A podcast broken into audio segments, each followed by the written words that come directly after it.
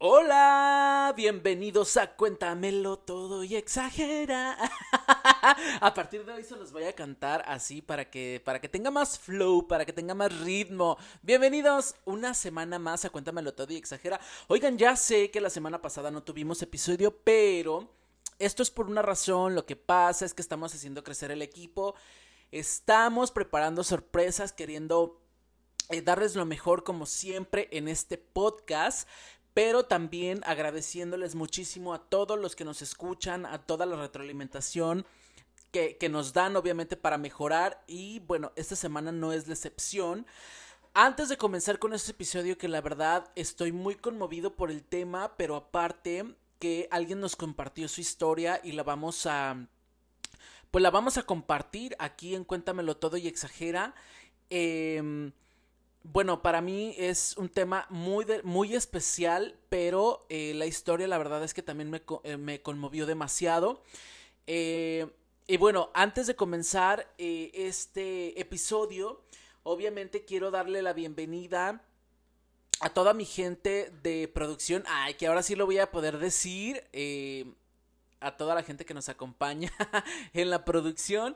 Y bueno, también que nos acompañen en redes sociales, en Cuéntamelo Todo y Exagera guion bajo en Instagram o también en Cuéntamelo Todo y Exagera en Facebook, así nos van a encontrar, en TikTok también como Cuéntamelo Todo y que estamos compartiendo ya algunos videos eh, de Cuéntamelo Todo y Exagera de los eh, episodios pasados o algunos fragmentos de lo que se tratan los episodios. Obviamente si tú nos quieres escuchar, pues te vas a Spotify y nos buscas como Cuéntamelo Todo y Exagera.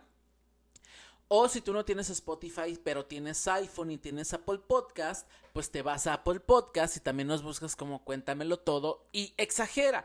Pero bueno, dices, oye, ¿sabes qué, Oliver? Yo no pago ninguna de las dos. Eh, yo, pues nada más tengo el Google. Ah, no te preocupes, pues también nos googleas, le pones como Cuéntamelo Todo y Exagera. ¿Y qué crees? Te van a aparecer todos los episodios que hemos subido para que los escuches y para que nos sigas y para que nos des comentarios y nos puedes eh, dar también tus retroalimentaciones y de qué es lo que quieres que hablemos en el próximo episodio. Y bueno, ustedes se preguntarán de qué va a tratar hoy. Bueno, ya les dije cómo me llamo, no, no les he dicho, pero les voy a decir. Ah, me llamo Oliver del Zar. Bienvenidos otra vez. Perdón, es que a veces, ¿saben qué? Cuando le pongo ya a grabar, como que me sale mucho la euforia. Hoy me siento muy eufórico. Eh, bueno, les contaba que eh, este episodio va a ser un episodio especial.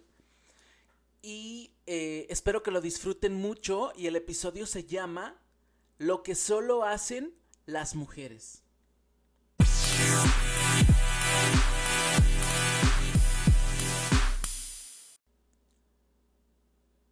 Este es un episodio especial de Cuéntamelo todo y exagera. Agradecemos de manera anónima a quien nos compartió esta historia.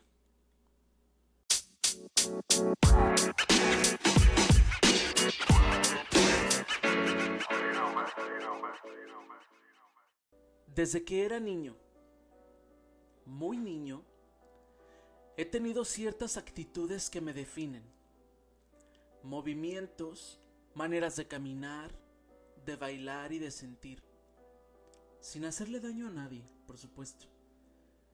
Yo me defino como alguien sensible y artístico, pero aunque yo me siento contento con mi manera de ser y de amar, a la mayor parte de la sociedad parece que le molesta. Y yo sigo sin entender qué es lo que hago mal. Jugar con niñas reírme sin parar, ser amable y educado, aún no lo sé. Estoy muy pequeño para saberlo y sin embargo siento las miradas, siento cómo soy juzgado y al pasar de los años, con lo que escucho a mi alrededor, de lo que un niño debe o no hacer. No te ponga las manos en la cintura. No des vueltas de carro porque las das como niña. ¿Pero eso qué tiene de malo? preguntaba. Los niños no hacen eso. ¿Acaso ves a otros niños jugando con el resorte? No, ¿verdad? Entonces ve a jugar fútbol. Ah, pero es que no me gusta el fútbol. Quizá hay algunas otras opciones, por ejemplo el básquetbol. A ver, ¿quieres que te tomen en serio? Entonces ve y juega fútbol como todos esos niños que están allá. Ah, pero si juegas, corres como niño. Pateas el balón como los niños. Y yo, siendo un niño varón, comencé a sentirme fuera de mí. Es como si todo mundo reforzara que como yo no hacía las cosas como los otros niños, pues no era un niño. Espero explicarme. Los años seguían pasando y conforme fui creciendo, pues obviamente fueron creciendo mis inseguridades. Ya no era tan alegre como antes. Ya no me ponía las manos en la cintura, evidentemente. Había aprendido a actuar pero no como los actores de la televisión, que solo es para alguna telenovela o para algún trabajo. Empecé a actuar las 24 horas del día. No parecer demasiado femenino. No lo suficiente como para que los demás lo notaran. O sea, no, no lo suficiente para que los demás me dejaran en paz. Y bueno, obviamente quería fingir para que no me hicieran alguna burla, o que me gritaran en la calle como era su costumbre. Actuar lo hacía bien. Podía hacer que mi voz pareciera un poco más gruesa, que mis pasos fueran más masculinos. lo practicaba.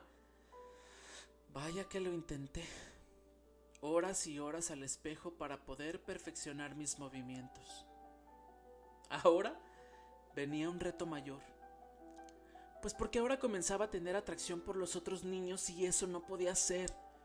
Definitivamente no podía ser. Le pedí a Dios que me ayudara. Le dije que porque si toda la gente decía que a Dios no le gustaban los homosexuales, yo estaba sintiendo eso. Me enojé. Me enojé mucho. Pero me dolía más pensar que Dios no me quería. Y entonces comenzó una nueva pelea, la más dura y la más destructiva, contra mí mismo, contra mis sentimientos, contra todo lo que yo era, contra lo que de verdad me gustaba. Qué adolescencia tan complicada. Quería vestirme de alguna manera.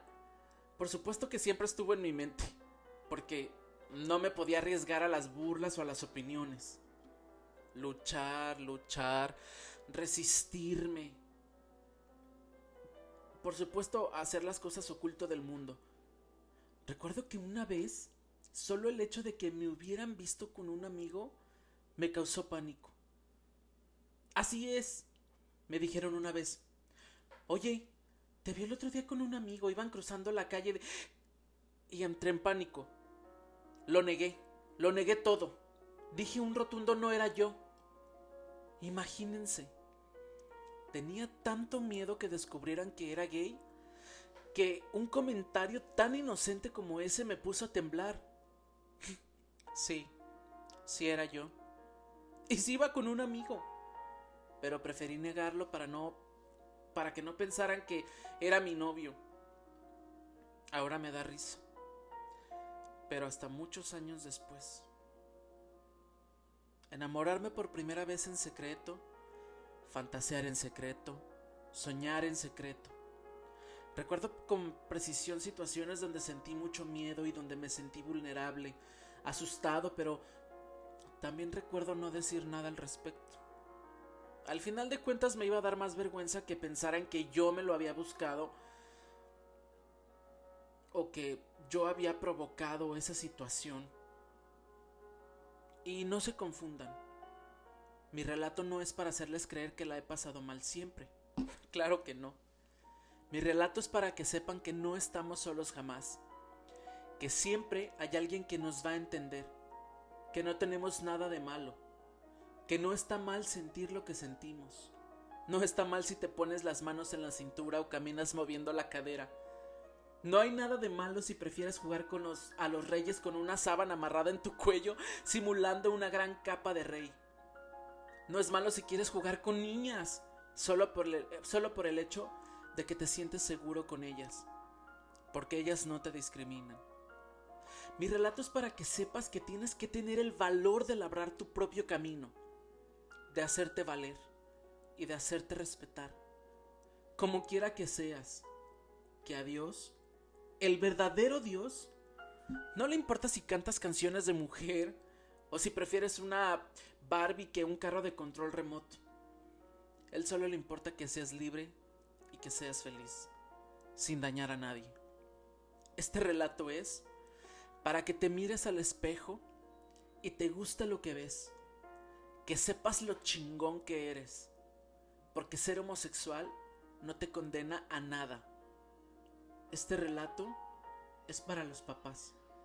Y ojo, digo para los papás de niños, niños nada más, sin etiquetas. Alguna vez escuché que el mayor temor de los padres de hijos homosexuales, gays, transexuales, no binarios o travestis es que les, vaya a hacer, les vayan a hacer daño allá afuera. Y te tengo una noticia. Te tengo una gran noticia. Ningún niño que crezca en un entorno de amor y respeto, sabiendo que está bien siendo como es, que está bien lo que siente, podrá ser destruido por nadie. Porque siempre se tendrá a sí mismo.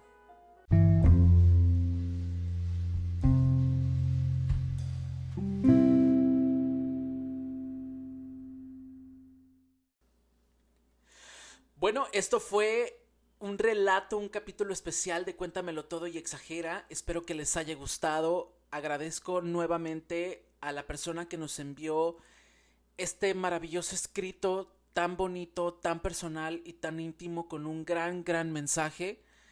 Y pues nada, nosotros nos vemos en la próxima semana, un próximo capítulo en Cuéntamelo todo y exagera. Los quiero.